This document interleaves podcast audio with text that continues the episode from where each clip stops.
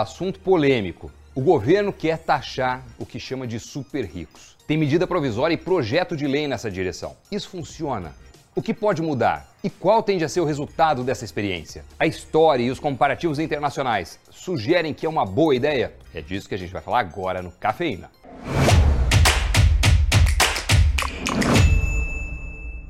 Olá, o Cafeína está no ar. O atual presidente, Lula, assinou uma MP, uma medida provisória, que vai taxar os fundos exclusivos, ou seja, fundos que têm um único cotista. Ele também encaminhou ao Congresso um projeto de lei que prevê a tributação anual dos ganhos de capital aplicado no exterior, ou seja, nas offshores. Vamos entender o que isso significa. Começando com o primeiro. Os fundos exclusivos são às vezes chamados de fundos dos super ricos porque tem um investimento mínimo alto de 10 milhões de reais. Fora isso, eles têm também um custo de manutenção elevado, geralmente superior a 100 mil reais por ano. Hoje, segundo o governo federal, são cerca de 2.400 fundos desse tipo no Brasil. A medida provisória tem efeito de lei e passa a valer pelo menos por 120 dias. Daí, se não for aprovada pelo Congresso nesse intervalo, ela caduca. Se for aprovada, ganha status de lei permanente, de legislação permanente. A gente ainda não sabe se a proposta vai passar no Congresso. E analistas afirmam que a assinatura foi uma tentativa do PT de pressionar o legislativo. A questão é que, de qualquer forma, ela vai durar algum tempo, seja ele longo ou seja ele mais curto. A medida do atual presidente ainda quer obrigar quem lucrou com os fundos exclusivos no passado a acertar as contas, colocando uma alíquota de 10% para quem mostrar os seus ganhos ao fisco de forma voluntária antecipadamente. Quem não acertar agora pode pagar depois 15%, que será cobrança padrão durante dois anos, caso a medida seja aprovada no Congresso. Ela vai com essa alíquota anual de 15% de forma transitória e depois a ideia é estabelecer o come cotas para os fundos exclusivos. Hoje esses fundos pagam imposto de renda só na hora do resgate, que é mais ou menos como funciona, por exemplo, com investimentos no Tesouro Direto ou em ações. O Come Cotas já existe para outros fundos. Ele estipula a cobrança semestral de uma alíquota sobre ganhos Alíquota essa que vai de 15% a 22,5%, dependendo do prazo do fundo. O governo, com tudo isso, espera arrecadar 24 bilhões de reais nos próximos três anos. De novo, se a medida for aprovada. Todo o foco do governo é em aumento de arrecadação, né? Todos os anúncios são nesse sentido. Não em redução de despesa,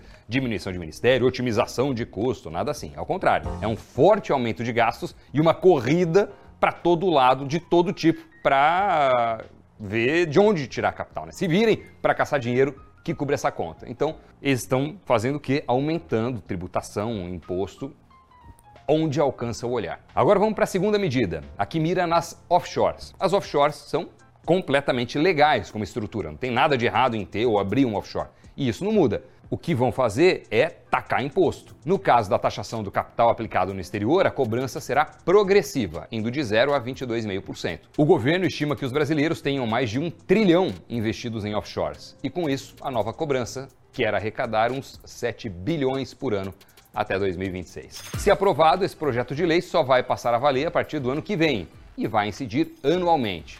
Isso muda tudo, porque assim como acontece com os investimentos em tesouro direto ou as ações, Hoje, os ganhos com offshore são tributados na hora do resgate, da repatriação do capital. Eles não querem esperar que o dinheiro volte, né? Querem colocar um pedágio ali ao longo do processo, ano a ano. Essa é a ideia. Agora, fora toda a questão política, vamos tentar entender aqui o que os especialistas estão traçando como possíveis impactos dessa medida e da sua possível até aprovação no mercado brasileiro, eventual aprovação, enfim, vamos ver os próximos passos. O ponto que mais está levantando polêmica é o que tange a taxação dos estoques de rendimentos. Alguns especialistas estão criticando bastante a decisão porque ela cria uma insegurança jurídica, abrindo porta até para o governo cobrar imposto de ganhos do passado. No Brasil, como dizem, até o passado é incerto. Tributar coisas do passado pode acabar abrindo precedentes pesados. Cria o temor de que qualquer um pode ser o próximo a ser atingido por uma decisão desse tipo, algo que afasta investidores, não aproxima. Insegurança muda a regra do jogo no meio da partida e com risco de aplicar retroativamente. Além disso, tributos maiores tendem ao quê? A espantar quem quer vir para o Brasil. A gente está em um mundo globalizado e a lei ou a regra de risco e retorno vale em qualquer lugar, é universal. Quando o retorno cai, é normal que os investidores busquem outras formas de investir que ofereçam algo melhor nessa dinâmica. Há um recálculo de rota de risco, digamos assim. Aí, ok, a ideia é taxar os fundos exclusivos e as offshores ao mesmo tempo, pensando em cercar o capital dos indivíduos mais ricos. Se tirarem suas reservas do exclusivo e colocarem lá fora, não terão para onde correr. Esse é o pensamento, né? Por isso que é uma ação, digamos assim, conjunta. Taxar os fundos individuais exclusivos aqui e, se eles foram numa estrutura lá para fora, taxar essa offshore também. Mas a Conjura, revista de consultoria jurídica, alertou que as mudanças podem afugentar muito capital do Brasil. Quem tem bastante dinheiro consegue montar uma estratégia tributária para reduzir essas despesas. E, inclusive, simplesmente levar seu capital para outro país e deixar lá. Segundo a publicação, a gente está tendo um movimento todo de análise de migração de ativos para outros países, ou até mesmo para outras estruturas que não sejam impactadas pelo Come Cotas. A medida nem foi aprovada ainda, mas obviamente as pessoas e os advogados tributaristas já estão se movimentando para encontrar as alternativas. É um discurso que parece coar bem para a plateia, taxar os ricos, mas que não resiste muito análise histórica. Outros países que tentaram taxar os chamados super ricos enfrentaram dificuldades. Por quê? É uma estratégia para aumentar a arrecadação, mas que acaba na prática afugentando o capital. A pessoa leva o patrimônio para fora, monta outra estrutura, deixa de ser residente fiscal no país, enfim. Reza a lenda que quando a França tentou taxar os seus super ricos ali pela década de 60, teve que colocar tanques na fronteira com Mônaco para evitar a saída deles do país. Na ponta oposta, Uruguai, por exemplo, tem se destacado recentemente como um país com fortes avanços e com uma enxurrada de novos moradores de altíssima renda, levando muito capital para o país. Por quê?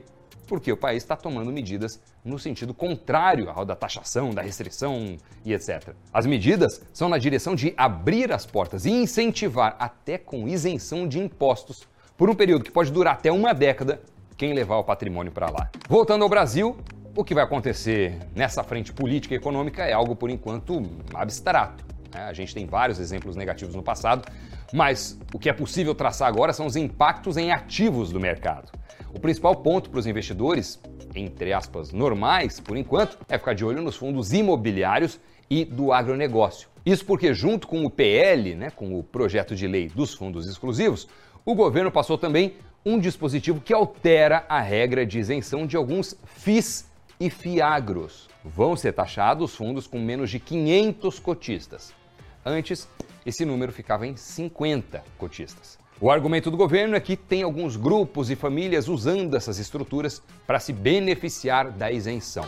De acordo com o levantamento da Economática, levantamento esse feito a pedido do Invest News, hoje são 86 fundos imobiliários e 3 fiagros com menos de 500 cotistas listados na bolsa. Se a regra aumentar para os não listados da bolsa, esse número subiria consideravelmente para 553 fundos. Um especialista consultado pela nossa equipe, o Bruno Banharoli, explicou que o provável é que alguns dos fundos com mais de 400 cotistas, por exemplo, façam esforços para chegar a mais de 500 e se livrar aí dessa barreira.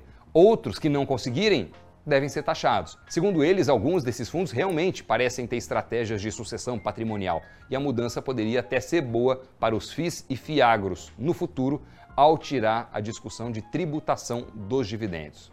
Visão dele. Se você investe em alguns dos fundos que serão atingidos, importante acompanhar essa história toda. O mais provável é que a medida não impacte muito e de forma tão direta os investidores PF. Nós vamos colocar os 10 primeiros nomes aí na tela mas como a lista é grande, a íntegra vai estar lá no nosso site investnews.com.br. Por enquanto, como nada está muito certo, esses são os principais aspectos para a gente ficar atento. Né? Eu espero que nós tenhamos conseguido elucidar um pouco desse assunto para você, assunto intenso, polêmico, né? Eu queria que você também deixasse a sua opinião. Tem defensores, tem críticos. O que é que você acha dessas medidas? Né? Você acha que é adequado fazer essa taxação? Não acha? Acha que ela tem que ser maior, menor?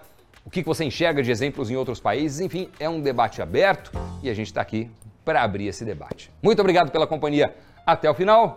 Esse foi o Cafeína de hoje. A gente se encontra no próximo programa. Tchau.